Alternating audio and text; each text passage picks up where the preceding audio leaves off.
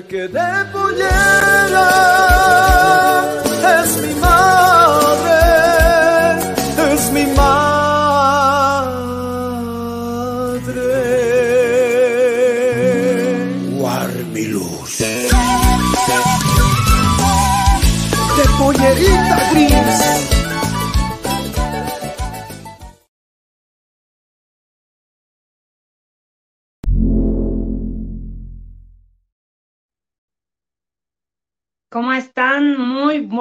noches a todos los que están viéndonos a través de Tejiendo Nuestra Historia en el programa Saita Siñani.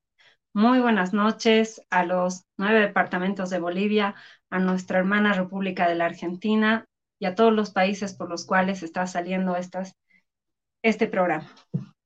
Agradecemos el día de hoy a nuestra primera invitada, una mujer líder una mujer que ha hecho vida dirigencial también. Maribel Chipana, muy buenas noches. Gracias por la invitación. Realmente es agradable volverte a ver después de tanto tiempo. La pandemia prácticamente nos ha alejado, ha alejado familias, ha alejado amigos, ha alejado a muchas personas, pero hay formas para reencontrarnos nuevamente como este medio, ¿no? Que es el virtual. Gracias, querida Maribel, por haber aceptado esta invitación. Este programa es dedicado a las mujeres, mujeres líderes, para que eh, sean visibilizadas y podamos aprender también, nuevas mujeres líderes se formen también a través de, de estas redes.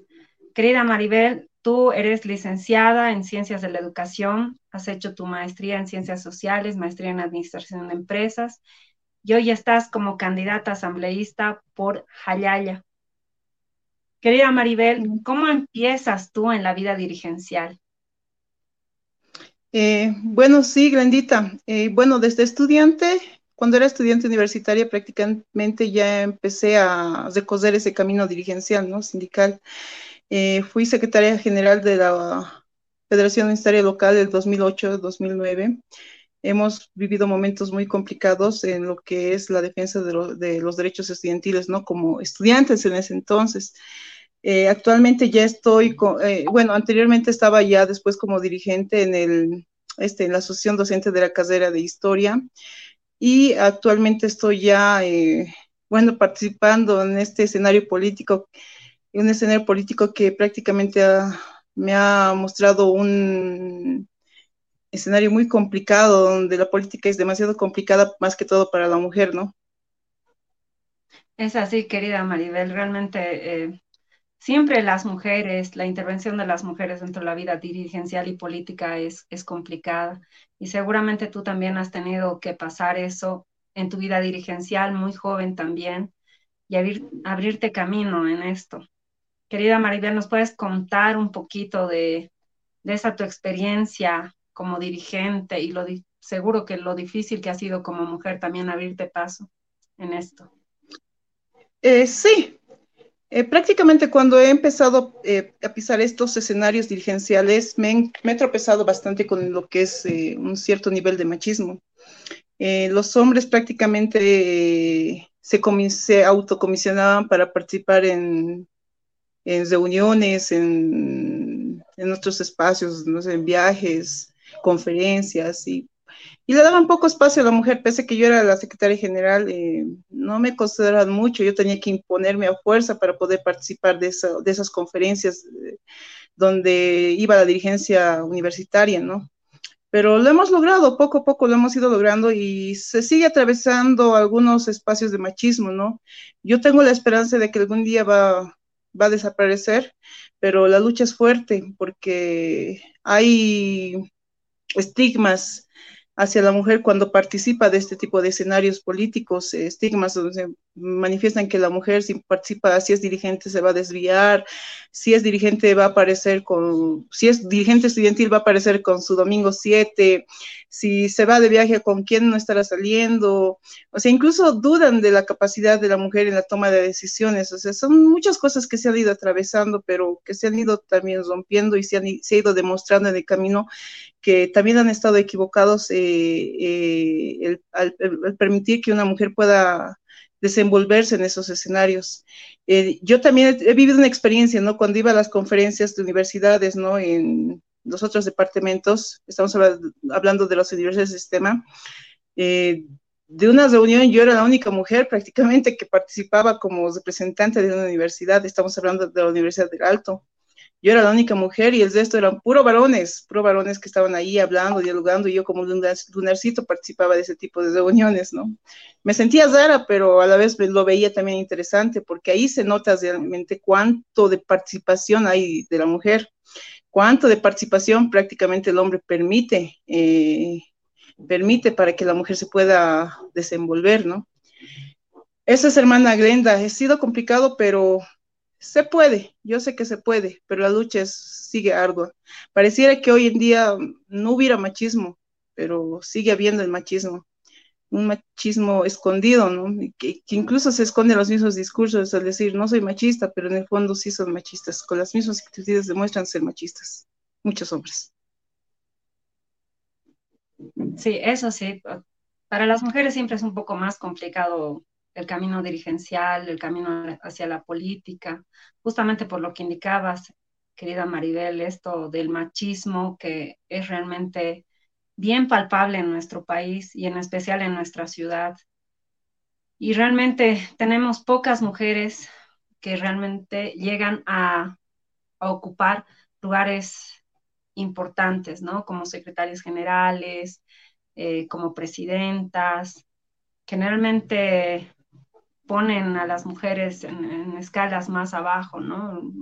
Como actas, bandera y estandartes. Entonces, aún tenemos que seguir luchando, como tú dices, y también eh, que se puede, se puede. Las mujeres siempre podemos y creo que podemos hacer cosas mucho mejores que los hombres.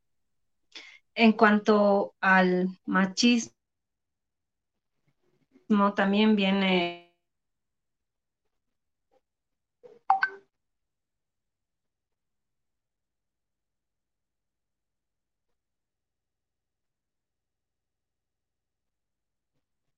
Eh, vas a disculpar, Glenda, creo que el internet se ha colgado.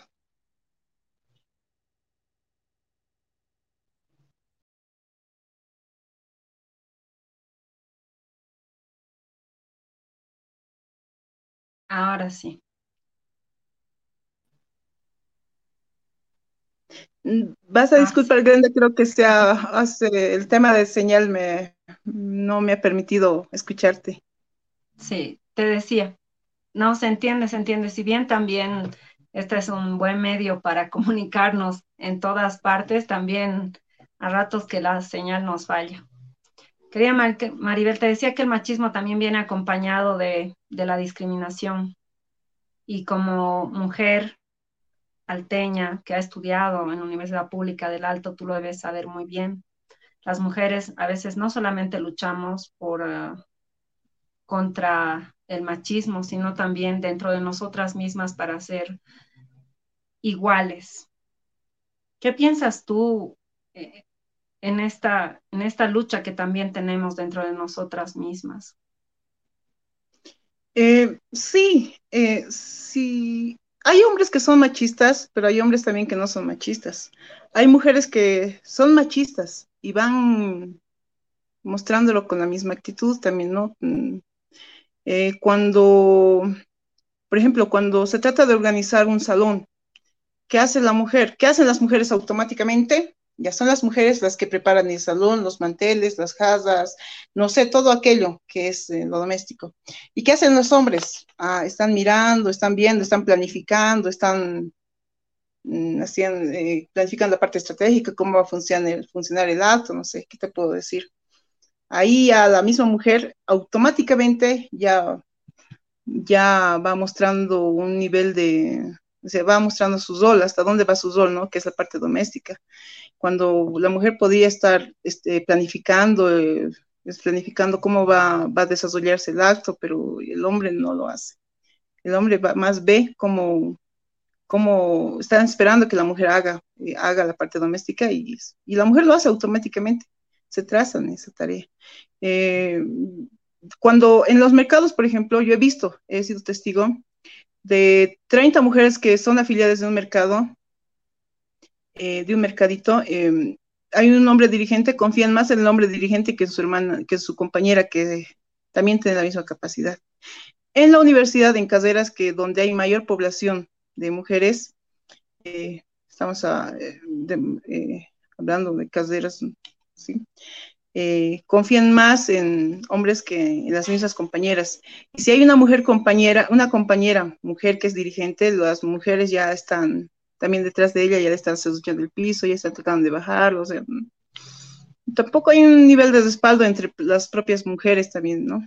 Hay ciertos choques, no sé por qué se dará, pero hay ciertos choques entre mujeres cuando se trata de encaminar algún proyecto.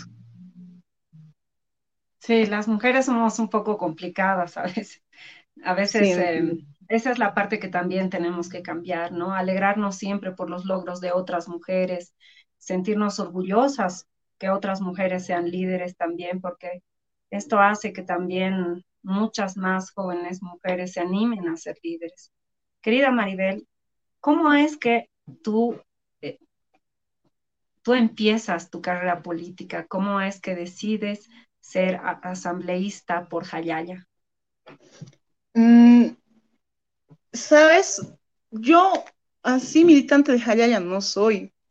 Eh, el hermano Felipe Quispe Huanca, que en paz descanse, ha sido mi colega de trabajo en la carrera de historia.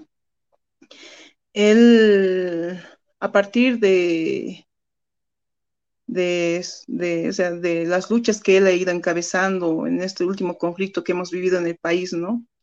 Los bloqueos que buscaban la elección de las autoridades, prácticamente ya esa participación ha motivado de que los mismos estudiantes, o sea, ha, generado de que los mismos estudiantes de la carrera de historia y otros eh, grupos sociales puedan trabajar mediante las redes sociales y, y mostrar a Felipe Quispe que puede ser candidato a la gobernación, ya que no habían liderazgos, ¿no? No había liderazgos, no hay liderazgos en el Departamento de la Paz. Las redes sociales han motivado a Felipe Quispe para que vaya como candidato de gobernador. Ha sido eh, el proyecto de Felipe Quispe que prácticamente me ha motivado a poder trabajar con él. El hermano Felipe ha invitado a muchas personas, entre esas personas está mi persona, porque si no fuera Felipe Quispe no me verías en este escenario político, hermana Glenda. Eh, yo estoy participando en este escenario porque el hermano Felipe Quispe me, ha motivado, eh, su ideología me ha motivado, su proyecto político me ha motivado, y ese es el, eh, esa es la razón por la que sigo en este tipo, en este escenario, y por la que sigo aguantando muchas cosas, ¿no? Porque el escenario político eh, electoral en el que nos encontramos es realmente difícil y muy complicado, y más aún ante su ausencia, porque su ausencia realmente ha dolido y, y se necesita ese liderazgo. Bueno, no vamos a olvidar jamás, creo que a Felipe Quispe, nuestro líder histórico, ¿no? Un líder que tiene esta ideología y de la línea política indigenista, ¿no? Él siempre va a ser bien recordado y, y que te haya invitado, creo que es un honor también para ti el, el que ahora seas parte de Jayaya en invitación del hermano Felipe Quispe. Pero me alegra mucho, querida Maribel, que hayas empezado tu, camino político y, de verdad es una alegría, pero también entiendo que debe ser bien complicado, ¿no? Siempre es complicado para una mujer hacer campaña. Eh, tú que ya eres mamá, ¿cómo haces todos los días para salir, salir a hacer campaña? Porque debes estar todos los días en la campaña. y cómo es que te organizas con todo esto, querida Maribel? Uy, Dios mío, es muy difícil, ¿no? Porque, ay, bueno. Ay, madre. Dejar a la familia, tu niño, por, es, por este proyecto, mm, bueno, es, ha sido difícil. Pero, como te digo, ha sido el proyecto político de Felipe Quispe quien, quien ha motivado y me da la fortaleza para seguir adelante no me gusta abandonar un, proyecto que, en el que me he metido, ¿no? No me gusta dejarlo a medias. Lo voy a concluir. Y también lo hago por mi hijo, ¿no? Porque yo creo, le va a llegar un momento donde tiene que ser los pueblos originarios, aymaras, quechuas, guaraníes, etcétera, quienes tienen que llegar a, a poder autogobernarse, como decía el hermano Felipe Quispe, ¿no? A que ellos puedan tomar decisiones. Yo creo que el tema de la discriminación continúa, es lo que es el racismo, las diferencias políticas nos ha llevado a confrontaciones entre propios hermanos, todo eso tiene que acabarse. Eso es lo que prácticamente me está, me está ayudando a sobrellevar el poder, el estar alejada de mi hijo. Es mi mamá la que prácticamente me está ayudando bastante. Bendita sea mi mamá, bendita sean las madres, porque las madres son son el apoyo también de las hijas y de los hijos, porque son las mamás las que, mi mamá es la que prácticamente me está motivando, mi pareja también, que está siendo muy paciente, gracias a Dios no es eh, intolerante, él es muy tolerante, es muy paciente, me entiende, me apoya, me, impulsa, la familia me impulsa prácticamente, Glendita, pero es difícil dejar al hijo, a la guagua, en la casita, no verlo mucho tiempo, pero no le falta nada, ¿no? Pero la ausencia, la, la, ausencia de él es la que me duele de alguna manera.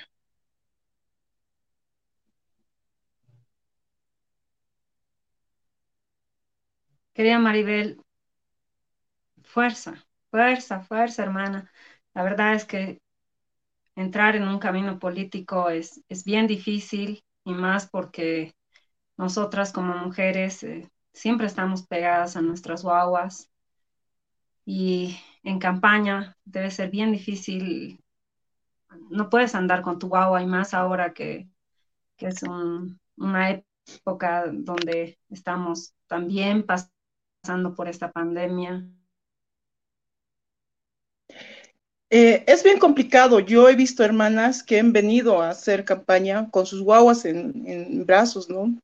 con su bolsita más ahí para atender las necesidades de las guaguas, pero es bien complicado porque ver ahí a la guagua durmiendo en brazos, en las caminatas, en los viajes, las hermanas no tienen la posibilidad de poder, por ejemplo, dejar a, la mamá para el cuidado, ¿no? porque no todos tienen la mamá o no todos tienen ese apoyo que yo tengo, del cual yo estoy bien agradecida, pero me pongo en el zapato de esas hermanas que no son candidatas, pero están ahí apoyando plenamente, ¿no? Y si fueran candidatas sería peor la situación, pero están ahí firmes, firmes con lo que se está luchando, eh, Glenda. Me sorprende eh, y respeto mucho a esas mujeres, que la labor de la mujer con una guagua y en ese escenario político hay que respetarlo y hay que valorarlo bastante. No es una tarea fácil. Para una mujer no es fácil dejar a la guagua en la casa mm. para estar en este tipo de escenarios. Bueno, me alegra mucho, querida Mari, que tu mamita te esté ayudando. Me alegra mucho que tu pareja sea una pareja que te apoya en esta tu, tu decisión, en esta tu carrera política. Siempre es bueno ese apoyo para que nuestro camino sea un poquito más fácil. Querida Mari, ¿cómo, cómo ves tú el tema que ya estamos tocando de las mujeres? Tengo entendido que también estás formando grupos de mujeres eh, con la línea política que tenía Felipe Quispe. Sí, sabes, eh, una, yo me acuerdo en una reunión, yo haciendo memoria y eso es lo que me ha impulsado. El hermano Felipe decía, eh, me decía en una reunión, hermana, una mujer tiene que encabezar la asamblea departamental, me decía, ¿no? Así es que ve entrenando, me decía él eso me ha motivado bastante a poder darle más, o sea, más dedicación al proyecto que estábamos, que estamos eh, trazando, que sean las mujeres quienes ya encabecen, eh, encabecen, encabecen todos los escenarios políticos, sean presidentes de la Cámara de Senadores, sean presidentes de la Cámara eh, de, la, lo que es la asamblea departamental y todos los escenarios, ya que sean las cabezas y no sean las segundas, como tú dices, secretarias de actas, vicepresidentes, todo, sean las mujeres. Eh, eso me ha, me, me, ha impulsado bastante y a partir de eso y, y el anhelo del, hermano Felipe que espera que las mujeres también se asuman ese liderazgo. En un momento también me llama, le llamé y me dice, hermano Felipe, ¿dónde está? Y yo decía, hermana, ¿dónde está usted? me están diciendo machista. Yo no soy machista. ¿Dónde está ustedes? ¿Existen o no existen? Ustedes están ahí, están presentes, tienen que estar al lado mío, tienen que estar junto conmigo en todos los escenarios, hermano. Tienen que participar, nos decía. Y exigía él la presencia de las mujeres. Y eso prácticamente me ha motivado a mí, no solamente a mí, sino a la hermana Maritza, a la hermana eh, Rosario Quispe, que es su hija, a poder hacer primero un primer encuentro de las mujeres que están participando en este escenario, ¿no? Y me he sorprendido, sinceramente me he sorprendido por la respuesta, porque en ese primer encuentro he notado la necesidad que existe de una organización que las escuche, que pueda orientar de alguna manera la participación de ellas mismas en este tipo de escenarios. Eh, se han escuchado varias historias, varios, varias experiencias que han tenido eh, a causa del machismo y algunas también cómo han vivido el tema del machismo y han tratado de romper sus esquemas, ¿no? Pero se ha visto la necesidad de que existe de, la existencia de una organización que pueda ayudarlas eh, a encaminar su liderazgo y pueda ayudarlas a empoderarse tan, en todos los escenarios posibles, hermana eh, Glenda.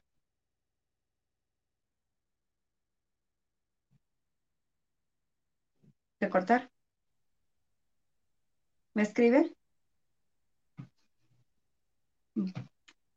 Bueno, yo te agradezco, querida Maribel, esto, ¿no? Que, que tú estás haciendo, que estás formando a mujeres también dentro de la política. Y como tú dices, hay muchas mujeres hoy que están dentro de la política. No solamente como candidatas, sino las mujeres que van siguiendo a los partidos políticos. Yo me he admirado en muchas reuniones que he visto que la mayoría de las dirigentes, la mayoría de las organizaciones que siguen a los partidos políticos está formado por mujeres. Pero como tú dices, lastimosamente, eh, siempre está dirigido por hombres, pese a que la mayoría sean mujeres, siempre son los hombres, o casi todos son hombres los que dirigen estos grupos. Y son cosas que tenemos que cambiar, Mari, a través de, como tú dices, a través de, reuniones, a través de seguir formando mujeres. Y, y, me alegra mucho, querida Mari, verte a ti como asambleísta. Me alegra mucho que,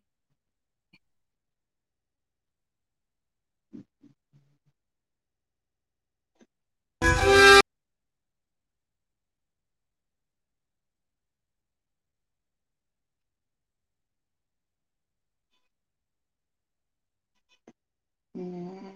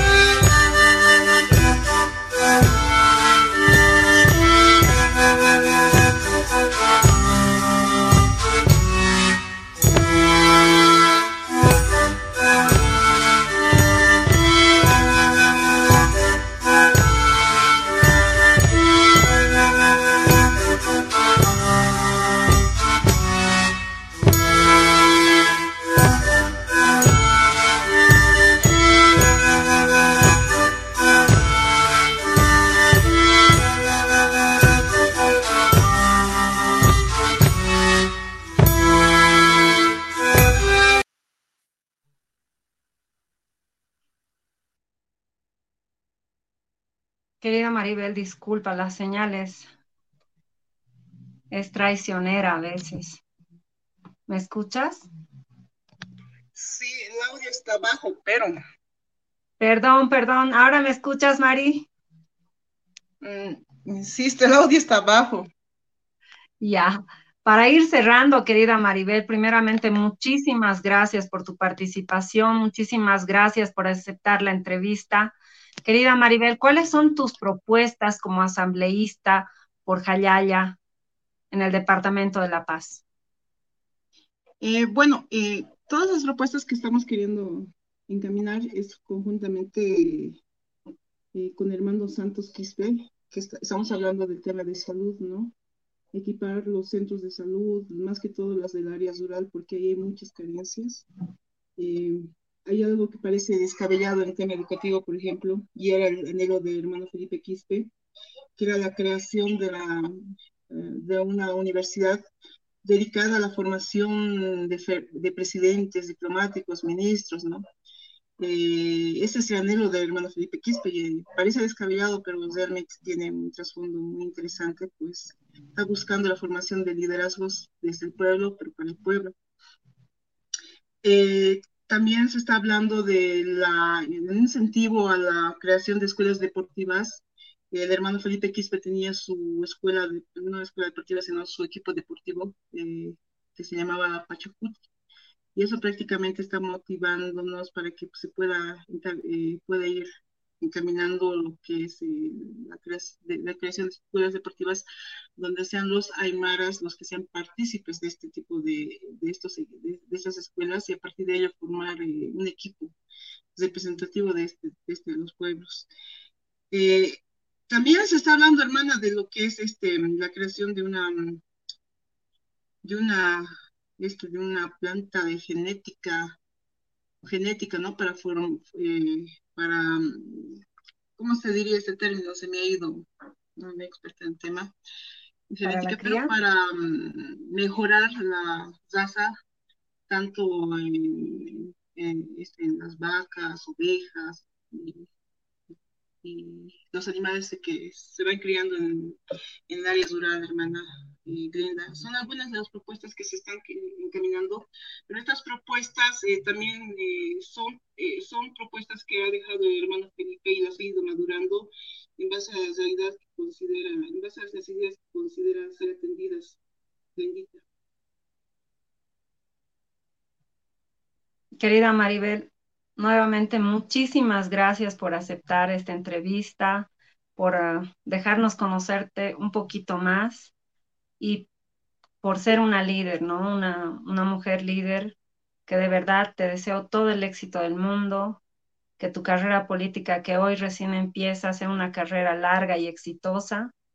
Te deseo todo lo mejor y muchísimas felicidades, querida Mari.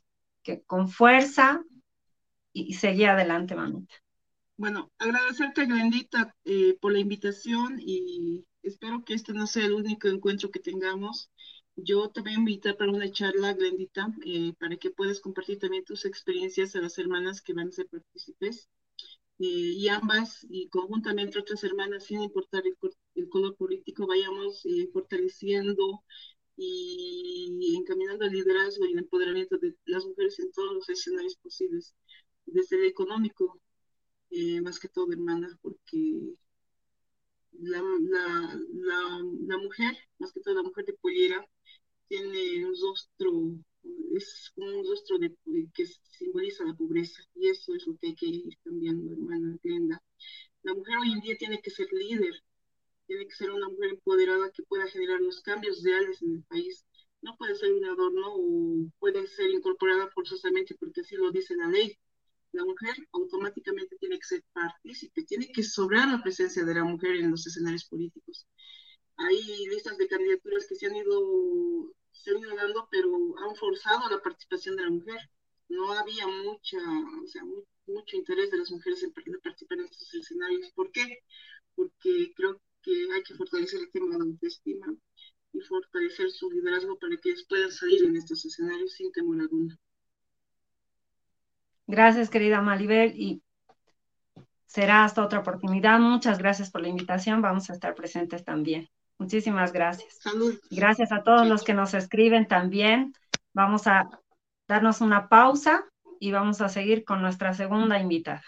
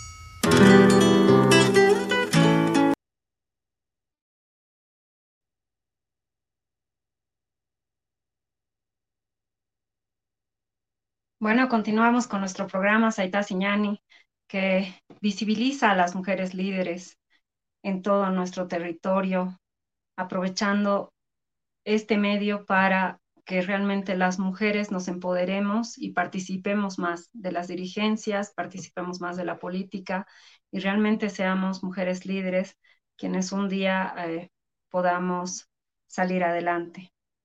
Agradecemos también a todas las personas que nos están escribiendo, muchísimas gracias por la participación. Vamos a recibir a nuestra segunda invitada. Ella es Sandra Delgado, candidata a primer concejal por el municipio de Huaki por el Movimiento por la Soberanía MPS. Ella es técnico superior en, agropecuaria, es egresada de Ingeniería Agronómica y estudiante hoy de parvularia. Querida Sandra, muy buenas noches.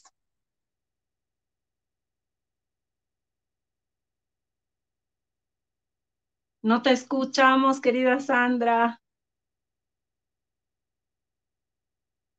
Sandrita, creo que tu micrófono está apagado.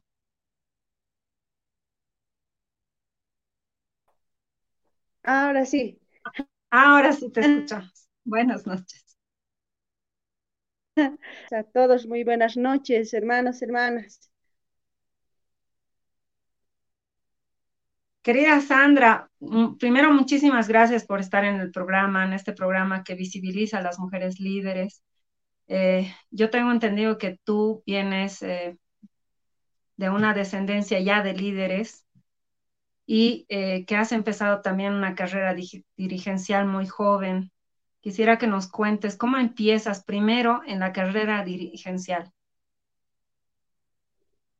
Ah, sí, muy bien. Eh, cuando una mujer tiene una visión de apoyar y de ayudar a otras hermanas, a todo nuestro pueblo, a la población en general, eso se lleva en la sangre, a lo que yo voy sintiendo.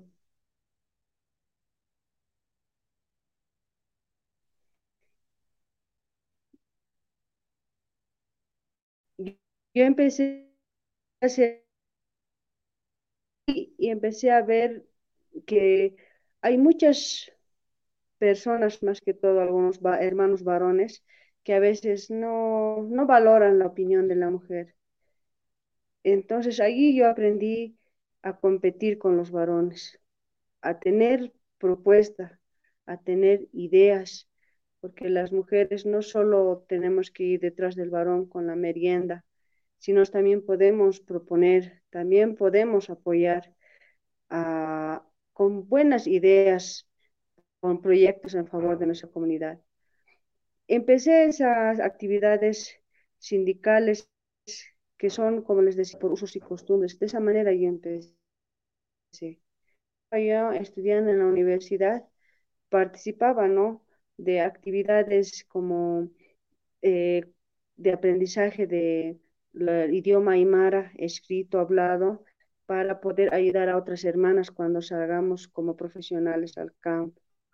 Entonces, el, idioma, el, ser mismo mujer, nos ayuda a poder apoyar a otras hermanas, a otras tías,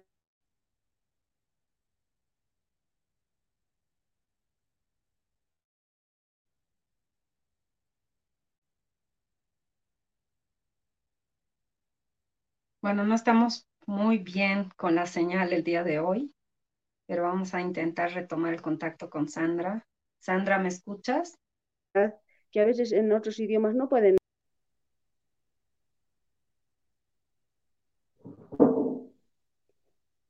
Hola. Ahora sí, querida Sandra. Que se ha cortado un ratito la comunicación. Sí, se corta. Hoy, hoy no estamos con muy buena señal. Creo que hay algo que no estamos con muy buena señal hoy. Sí, bien, eh, les hablaban un poco de que la, las actividades de, de, de mi persona como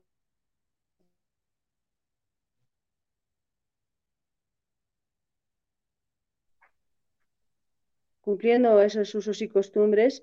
Asimismo, también eh, en la universidad nos capacitamos justamente en, como técnicos uh, de campo, como asistentes de campo, más que todo fortaleciéndonos como mujeres en el idioma aymara para poder trabajar con, con hermanas, abuelitas, abuelitos, que, que, digamos, a veces en las reuniones también sufren discriminación por, por no tal vez entender o hablar el castellano. Entonces, a mí realmente mi origen, el idioma aymara, me ha abierto las puertas a mi trabajo, porque he sentido de que así realmente puedo ayudar a la gente, me puedo hacer entender con, las, con las personas del área rural. Entonces, eh, ha sido algo muy importante que mi abuela, que ya está en el cielo, ella era, ella no hablaba castellano,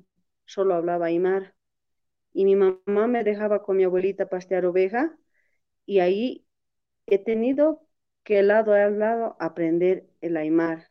Mi mamá también me complementó ahí el aymara y ahora para mí es una bendición saber poder comunicarme con el idioma aymara y así poder ser una mujer que apoye, que pueda brindar asistencia técnica, que pueda eh, estar al lado a lado con su pueblo y más que todo con, los, con las hermanas y con los hermanos eh, que, que, no pueden hablar, digamos, el castellano. El idioma ha sido una entrada también para mí como mujer líder para las áreas rurales.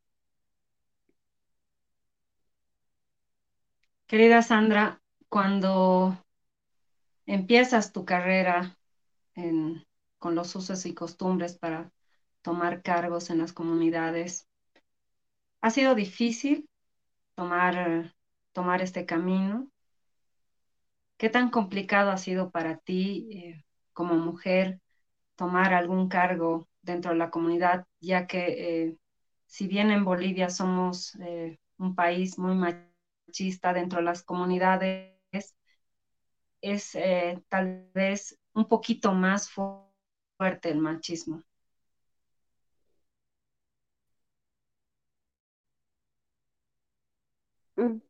que es aquí en Achocalla, es, donde yo actualmente tengo mi casita ah, y también hago usos y costumbres, también en Huaki. En ambos lugares he visto que la que el hombre siempre quiere tener la razón. Ha habido oportunidades en las que yo vertí alguna opinión y me apoyaban más las tías de tercera edad, las personas mayores y las mujeres, pero los varones no querían aceptar mi propuesta por el simple hecho de que yo era mujer y que una mujer no podría mandar. Entonces, ha habido esos momentos incómodos donde no valoraban la propuesta de la mujer. Incluso ha habido momentos en los que han, han bajoneado a, todas las mujeres, ¿no? Diciendo que la mujer que no, ¿para qué? La mujer no tiene que venir a trabajar, la mujer viene a, tiene que estar en la casa cocinando, aquí viene a pasar tiempo nomás en las reuniones, las decisiones lo tomamos los hombres, ¿sí? Entonces, ahí es donde hemos tenido que, no faltando el respeto, ¿no? Sino con propuestas nuevas, con ideas nuevas y con mucha paciencia, tratar de hacer entender que las mujeres tenemos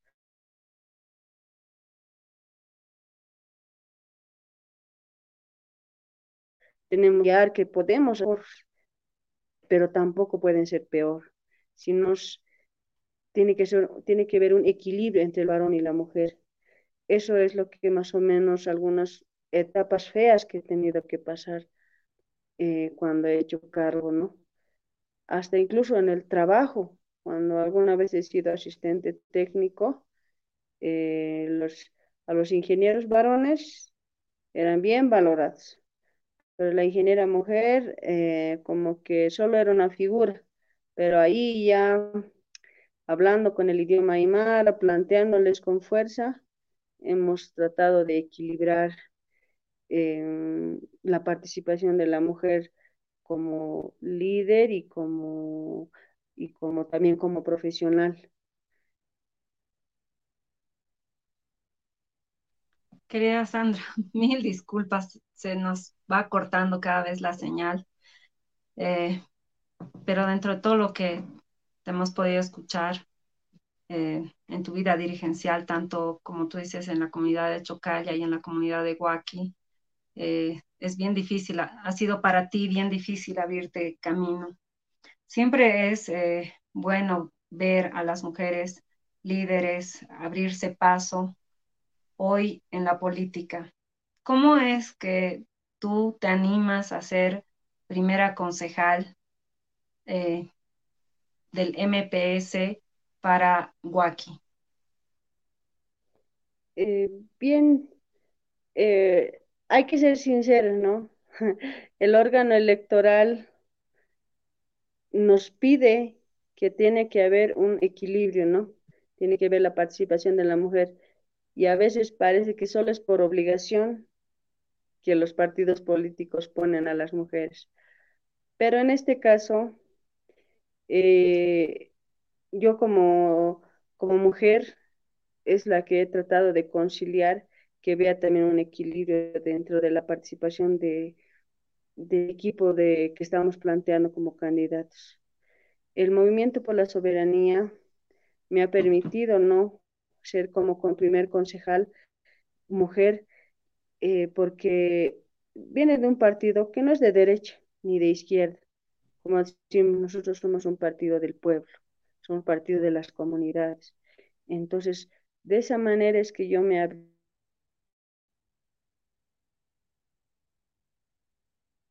abierto. Cinco años atrás hubo una elección donde yo gané para, para ir como alcaldesa del municipio de Huaki.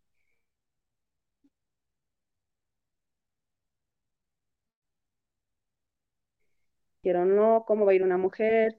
No, ella que sea concejal nomás, y me cortaron, me cortaron mi participación como candidata para alcaldes. Pero yo les dije, al, y más que todas las hermanas malcutaicas, Gilir Malcus, les dije, tal vez mi tiempo no es ahora, volveré dentro de cinco años y volveré con propuestas y para apoyar a mi municipio. Entonces tenía un compromiso con mi municipio, con mi gente, con mi subcentral zona B de Huaki. Entonces, de esa manera yo, por eso es que ahora retomo esta, esta participación como mujer para primer concejal por, la, por el movimiento por la soberanía.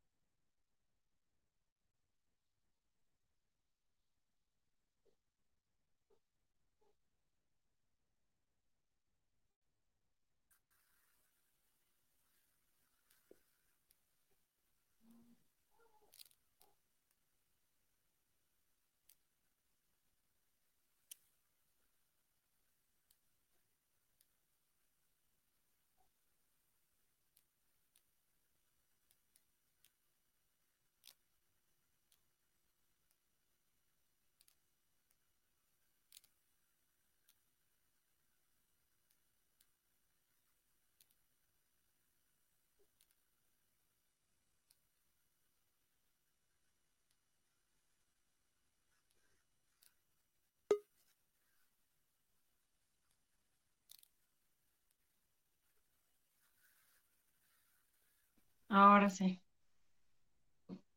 ¿Me escuchas, Sandra? Sí, sí. Hola, hola, sí, te escucho. Perdón. Sí, disculpa, Sandra, estamos hoy con una pésima conexión.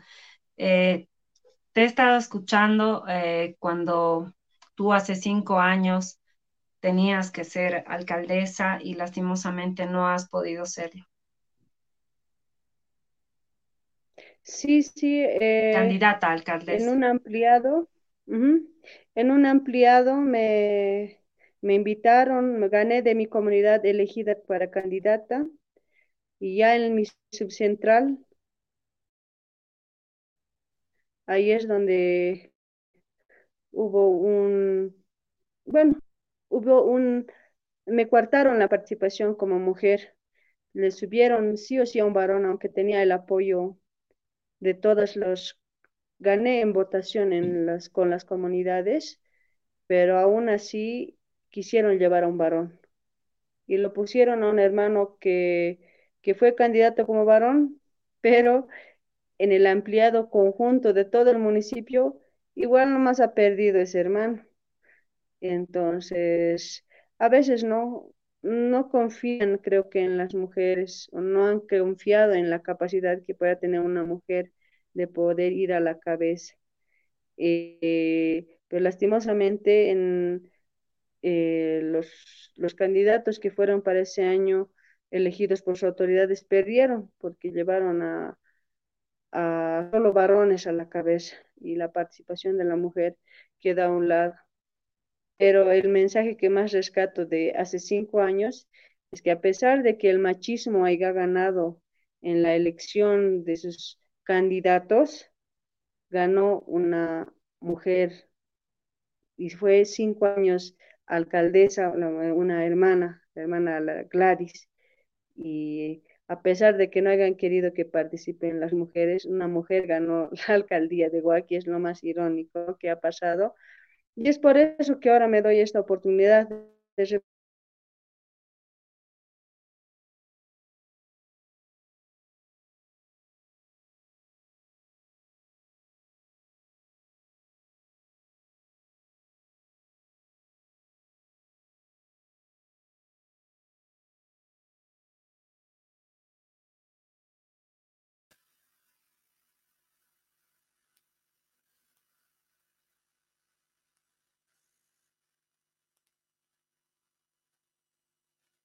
participando como primer concejal por mi subcentral.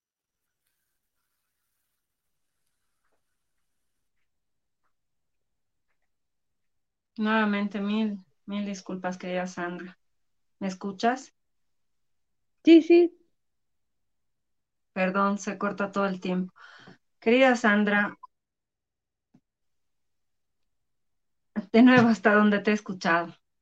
En una reunión, en una asamblea, tú tenías que ser candidata a alcaldesa y lastimosamente, justo, es eso, ¿no? Por ser mujer, a veces piensan que, que no puedes tomar ciertos cargos, ciertas posiciones políticas importantes. Eh, y entiendo que, que obviamente como mujeres nos duele que nos releguen siempre, pero hoy estás como ahora como primera concejal y todas las mujeres nos sentimos orgullosas de, también de que como mujer tomes un lugar tan importante como es ser primera concejal y como tú decías, siendo sinceros, el Tribunal Supremo Electoral como que les obliga también pero son cosas que tenemos que cambiar y que las mujeres tenemos que entrar más en la política, tomar lugares importantes, eh, lugares principales, como el que tú estás tomando ahora como primera concejal. ¿Cuáles son las propuestas que tú vas a llevar a, cabo eh, como primera concejal? ¿Cuáles son tus propuestas como candidata también del MPS? Eh, bien, ¿no? Obviamente que dentro de las obligaciones de los concejales está más la fiscalización, está la elaboración de leyes municipales y, y obviamente todo lo, la aprobación y hacer seguimiento a los proyectos. Nosotros como Movimiento por la Soberanía tenemos como concejales hacer una propuesta. Primero, las sesiones de consejo ya no se van a realizar en cuatro paredes, en un salón, sino las sesiones del consejo se van a llevar en las comunidades por MUYU, como se dice, ¿no? Se va a visitar una comunidad subcentral zona A, una comunidad de la subcentral zona B. Las sesiones tienen que ser abiertas y con la participación de la población, porque cuando se hacen las sesiones en, en, en un espacio cerrado, no se sabe qué ley se está aprobando, no se sabe qué está haciendo el Consejo, si está controlando, está fiscalizando al alcalde, cómo se están aprobando los proyectos. Entonces, nosotros hemos decidido hacer nuestras sesiones en las comunidades. Aproximadamente se hacen sesiones, 48 sesiones en un año. Entonces, de esas sesiones, por lo menos la mitad se va a realizar sí o sí en, en, en, las comunidades. Eso es nuestra primera propuesta como Consejo Municipal. Ahora, como partido político, como es el Movimiento por la Soberanía, eh, el hermano alcalde hemos consensuado también con todos los concejales generar nuestros propios recursos. Podemos prometer todas las comunidades que les vamos a dar maquinarias o que les vamos a dar eh, alimentos, pero siendo realistas, el IDH, el impuesto directo al hidrocarburo, está reduciendo. Ya no está llegando el POA como era anteriormente, hace unos ocho años, cuando estábamos en, en el boom de la venta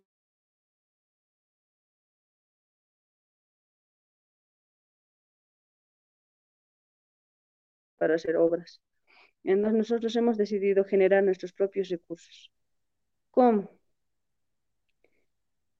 El municipio de Huaki presenta recursos naturales que no están siendo valorados. Por ejemplo, tenemos el río Chilla, donde baja agregados que es piedra, arena.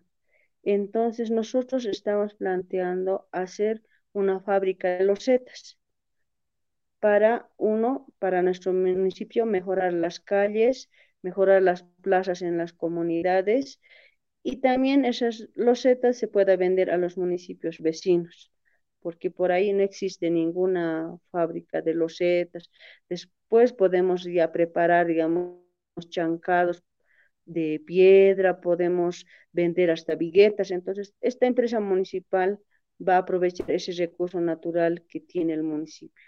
Por otro lado, otro recurso natural que en el municipio de Huaki estamos perdiendo es la totora. La totora tenemos a orilla del lago bastante totora que la, la gente cuando ya la totora se empieza a secar lo quema y ahí mueren los patos, contaminamos el lago, mueren la microfauna. Entonces, para eso nosotros estamos planteando hacer una empresa municipal productora de alimento balanceado a base de totora. Ese alimento va a ser distribuido en la zona lechera de, de Huaki a un bajo costo, porque es una empresa municipal. Entonces no va a ser subsidio total, porque para que una empresa funcione, tiene que haber siempre un retorno de ingreso para el municipio, para los ingresos propios. Y como tercer proyecto que así para generación de ingresos, tenemos un matadero. En ese matadero los desechos igual se despachan al lago, la contaminación va al lago.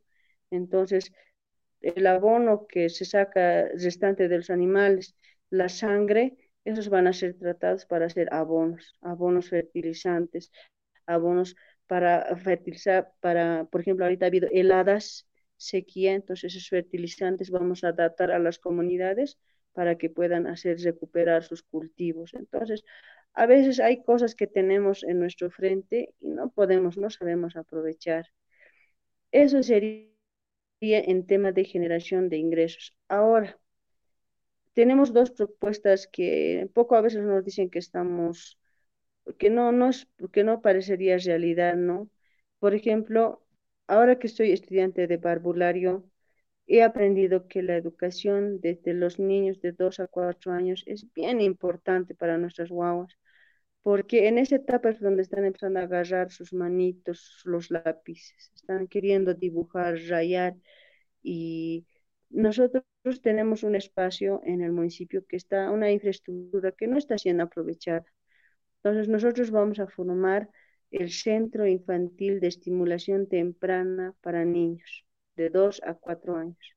Ahí las hermanas, que hay hermanas, sus esposas de los, eh, de los hermanos militares, que ahí está el, el cuartel de Huaki, sus hijitos vengan, de las hermanas productores de leche, de las hermanas que tienen sus cultivos, vengan, traigan a sus guaguitas de dos a cuatro añitos para que no estén ahí en la calle o a veces en la casa descuidados, por lo menos van a tener un espacio de aprendizaje, aunque no va a ser todo el día, pero queremos empezar con ese proyecto que es bien bonito, que va a ser en beneficio de nuestros guaguas. Y por último, en el tema de lo que es el COVID, ¿no? Es una enfermedad que se ha presentado en todo el mundo, es esta pandemia, y en las áreas rurales, la mayoría de la gente se ha curado con medicina natural. Yo tomo el ejemplo de un municipio que tiene una, un consultorio de medicina natural en su centro de salud. Hay muchas hermanas, uno ese es el tema, ¿no? Del tema del COVID, que preparar esos, los, las, la colla para el caricari, lo que dicen, preparar esos extractos de eucalipto, medicina, pomadas, eso con medicina natural. Tiene que haber ese espacio en un centro de salud. No podemos cerrarnos a paracetamol ibuprofeno. Uno. Ahora otro. Hay hermanas parteras, hay mujeres que no quieren ir a tener sus hijos en el centro de salud porque tienen vergüenza, porque tienen miedo al doctor, entonces, si va a haber una hermana o un hermano que pueda acomodarles al bebé, ayudarles a asistir el parto, que no sean de riesgo, entonces también se necesita esos espacios. Tenemos que un poco empezar a valorar lo que es nuestro, lo que siempre ha existido, obviamente respetando la opinión médica. Eso siempre se tiene, tiene que haber un equilibrio, en todo tiene que haber un equilibrio.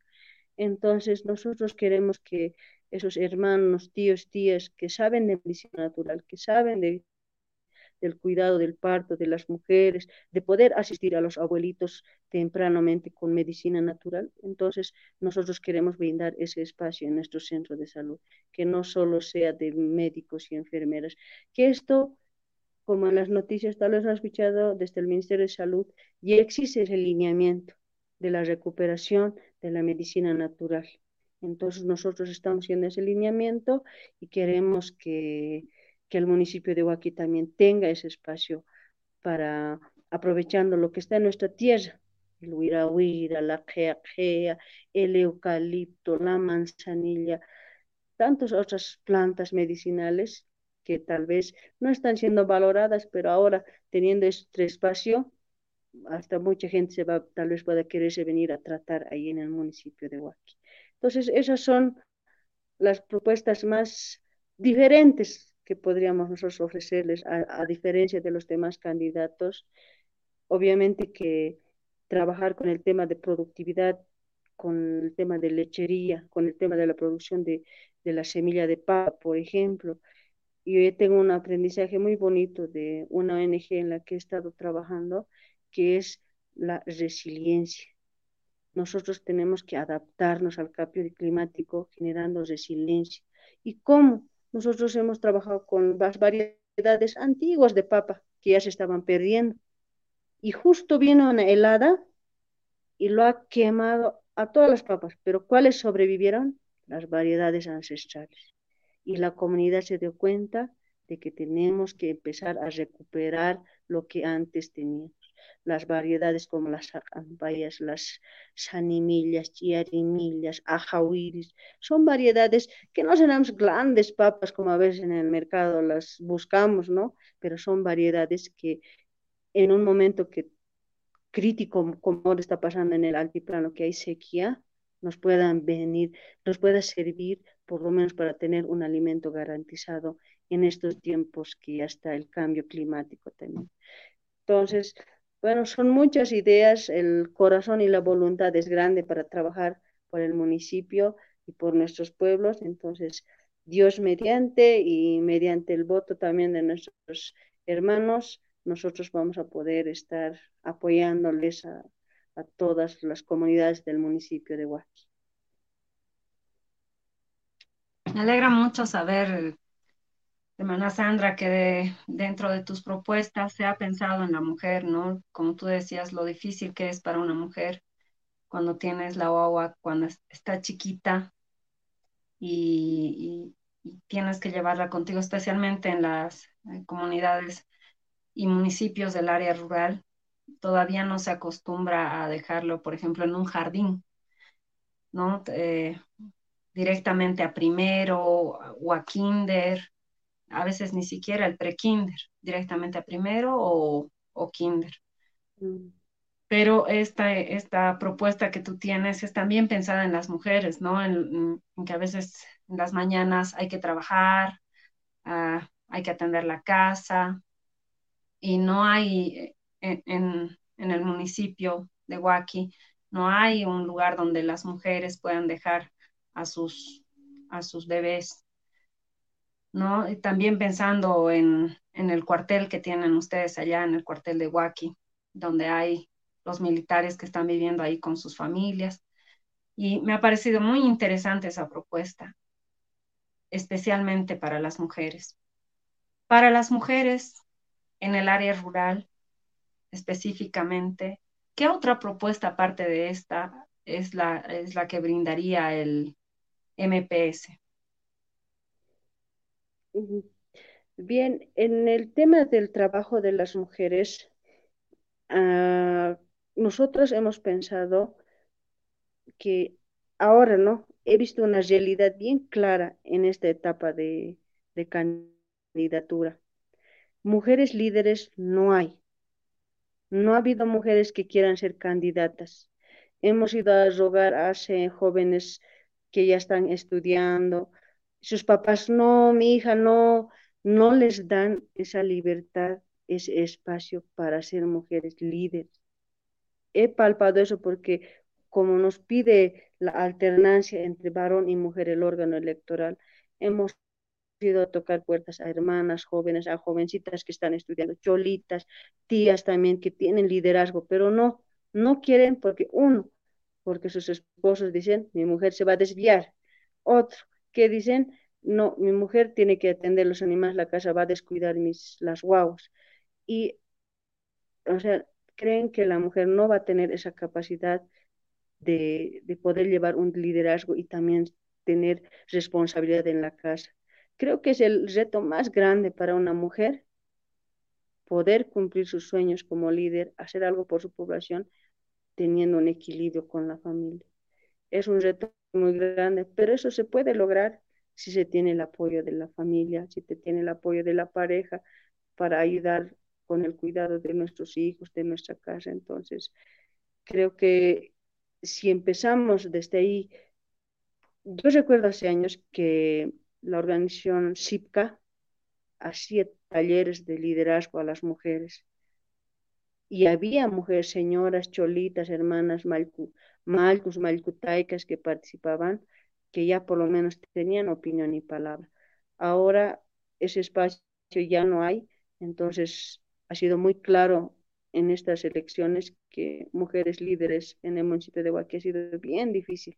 Entonces creo que hay que ir formando ese liderazgo a las jovencitas de colegio, a las hermanas malcutaicas, que aunque un año no más hacen cargo, pero por lo menos ya van saliendo a la luz mujeres líderes, hermanos también líderes, jóvenes líderes.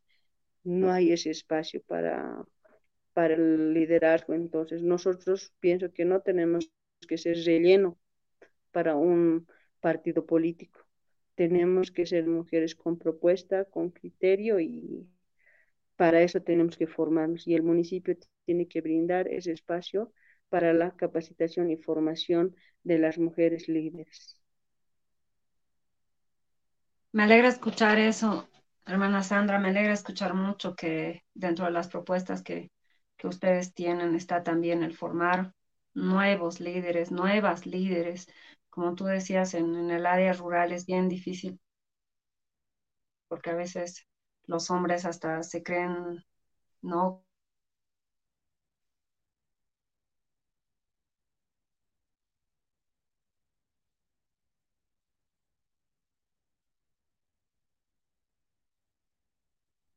Hola, Sandra, ahora sí. Eh, te decía, los hombres eh, creen que las mujeres son como su propiedad y que a partir de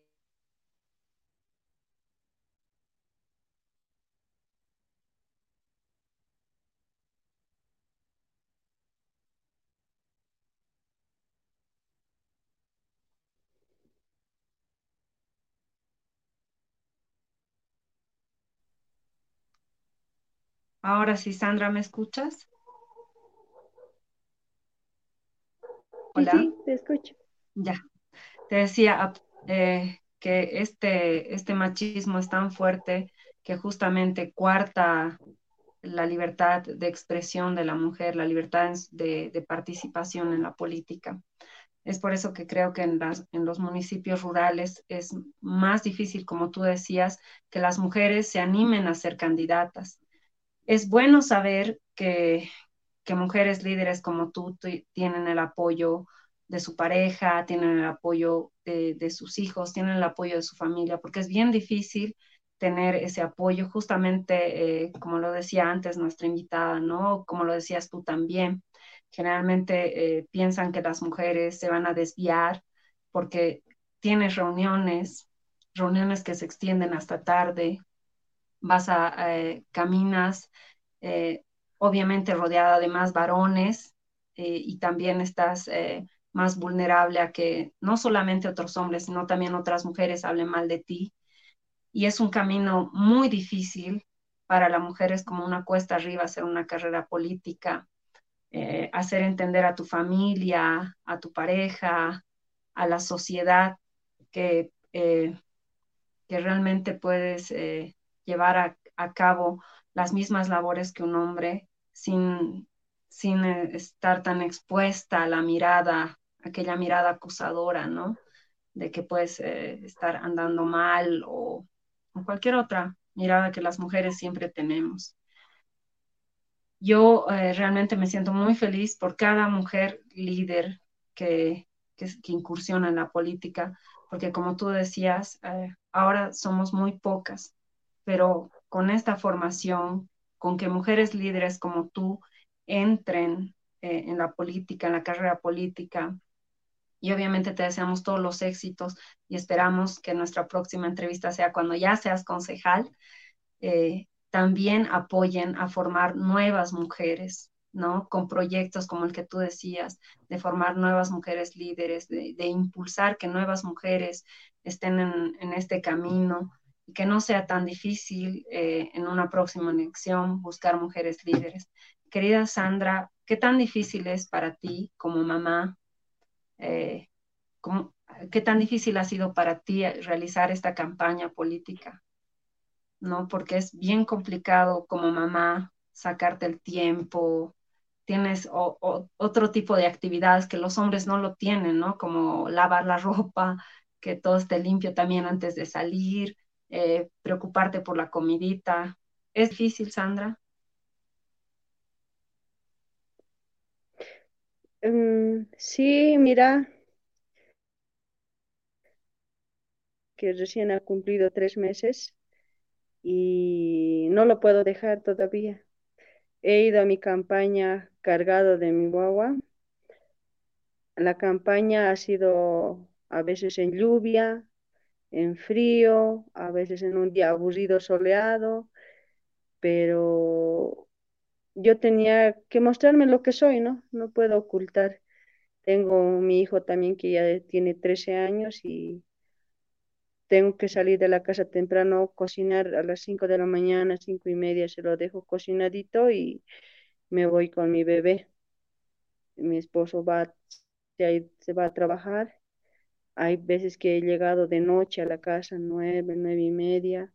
Las reuniones se han extendido, pero yo creo que el sacrificio que hace una mujer eh, es difícil, ha sido difícil más que todo, poco a veces siento, ¿no? Que mis hijos también, a veces y mi familia, tienen que, están su, sufriendo a mi lado, ¿no? Porque también ellos se preocupan por mí, cómo va a estar la guagua, y, y entonces ha sido un, sacrificio es una lección muy fuerte para mí también, pero ahí he visto también el apoyo de, la pareja, de la familia, cómo, cómo, cómo es llevar, ¿no?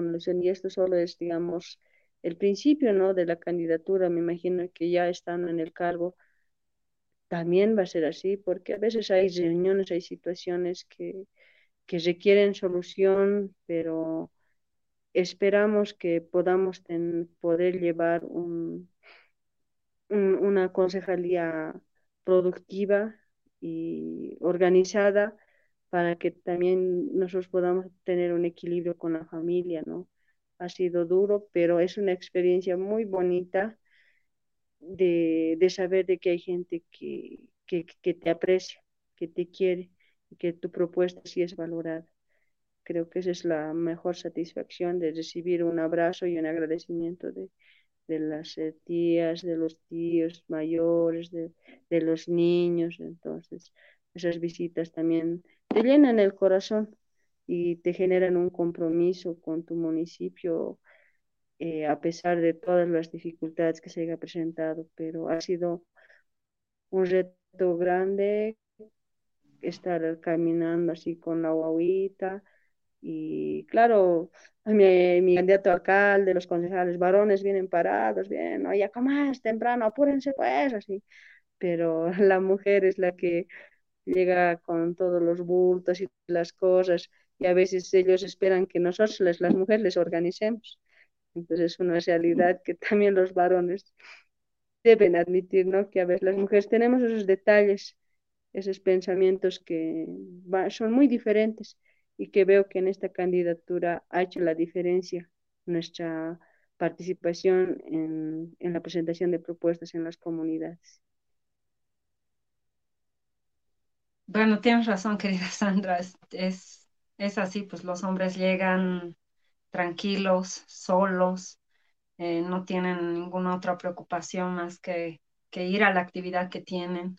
En cambio, las mujeres somos más más preocupadas, ¿no? Más preocupadas por nuestras familias, más preocupadas por nuestros hijos, pero aún así tenemos esas ganas, esas ganas de, de contribuir, de contribuir a la mejora de nuestra comunidad, de nuestro municipio, y realmente es eh, bien admirable que mujeres como tú eh, se preocupen por su municipio, se preocupen por su gente, se preocupen por su pueblo pese a la dificultad que tienes, ¿no? Como tú contabas, de, estar en campaña con la guagua, de levantarte a las 5 de la mañana, eh, es, un, es un sacrificio también que exige eh, la carrera política para las mujeres. Pero también es muy lindo saber que, estás cumpliendo este sueño, este sueño que hace cinco años eh, te han truncado justamente por ser mujer, ¿no? pero que estás en, este camino de la carrera política. Realmente esperamos que la próxima vez, en las próximas elecciones, ya te presentes como alcaldesa también del municipio de Huaki, que sabemos que lo puedes lograr. Y, también vamos a esperar ahí que nos des la entrevista. Querida Sandra, ¿qué, les dirías tú a las mujeres líderes, pero que están en las comunidades, en el área rural, que es eh, un, camino muchísimo más difícil. Mm, yo a las hermanas cholitas, tías, todas las mujeres, ¿no? Darles ese aliento. No tengan miedo, hermanas. No tengan miedo de que puedan dejar, olvidarse de la familia o opiniones negativas que a veces tienen, ¿no? Creo que todas las mujeres tenemos esa capacidad de poder ser, ser líderes y lograr algo por nuestro prójimo, porque al entrar esta carrera política, lo que tú haces es trabajar para tu prójimo, trabajas para tu gente, trabajas para tu comunidad, trabajas para que mejore en algo tu comunidad. Y a veces eso solo se queda en nuestro corazón, en nuestro pensamiento, cuando no podemos lograr esos sueños. Entonces yo quisiera decirles a las hermanas en Aymara, Cuyaca, taqeni taqeni anchitaqa pues Ñawpqa takisaraña mana k'aschamanta sirpun kullakanaqa hilat'anaqa wayna hilat'anaqa takini wasanchiktaqa amuyusaqpi q'isa n'uqhiyuq masan n'utqarikuyuq ma aka municipiosar sumi q'aruñataqmi mana kan amparamankiyu aka aka sar comunidadnaqa sarsartañani han amuktasíñani han ashqharasisha saranta ñani ئەقە پێشقەمارە سەرانە قەوانیانیوە ماوەواکی ماچوی ماکی هاین وارمیر ئەینەش دەسیشە هەنچە جەر ئەینەش دەسینشە شمەک ئێرپەرونیانی ئیخمەنە کەنکەنیوە ئەکە پێشقەمارەتخە ومەناکەرە کیچ کەمان تەبخەرەکیتە ماکولیاکە ئەلکەلێشە ماکولیاکە کۆنسیحال هەلی کۆم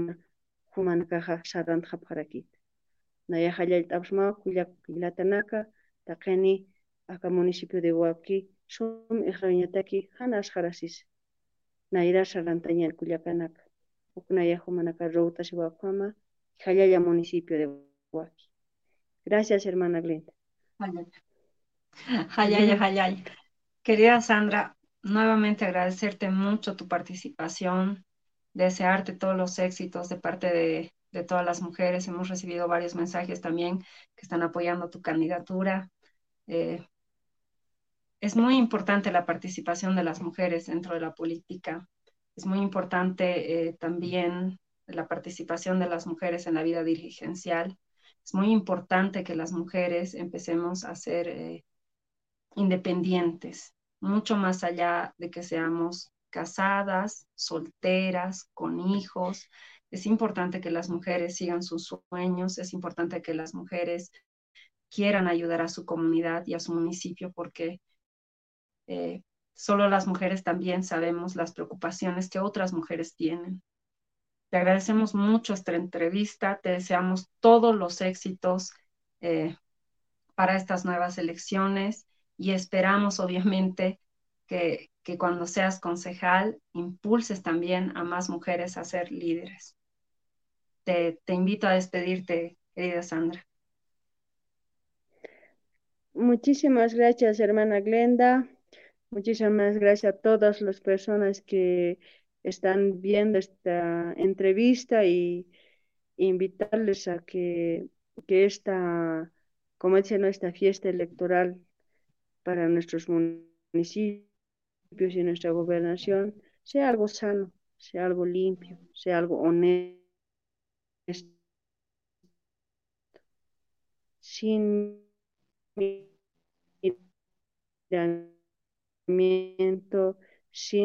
sin envidia,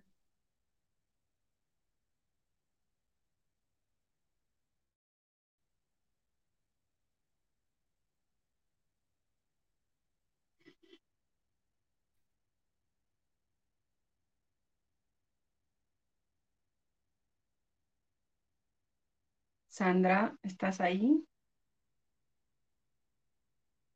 Se nos ha cortado la, la señal. Lastimosamente hoy hemos estado con muchos problemas con la señal, eh, pero agradecemos mucho la participación de la hermana Sandra. Primera, está yendo como candidata a primera concejal en el municipio de Huaki por el MPS, Movimiento por la Soberanía.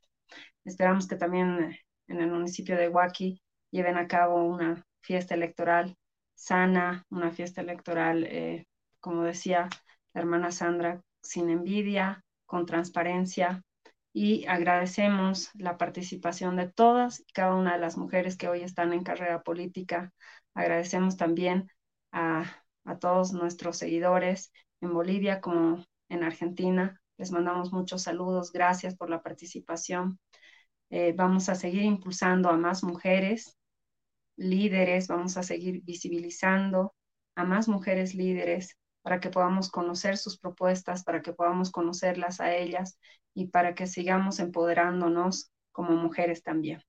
Muchísimas gracias a todos por la entrevista de hoy. Nuevamente disculpas por la señal, estamos eh, realmente complicadas con la señal el día de hoy prometemos mejorarla uh, para la siguiente entrevista. Y gracias, gracias a todos los que nos siguen, gracias por su participación y nos vemos el próximo viernes en Saitá Siñani por Tejiendo Nuestra Historia.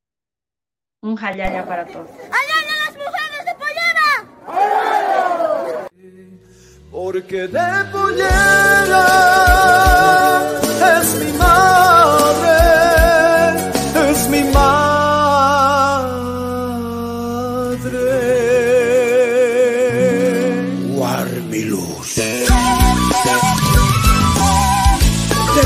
Eat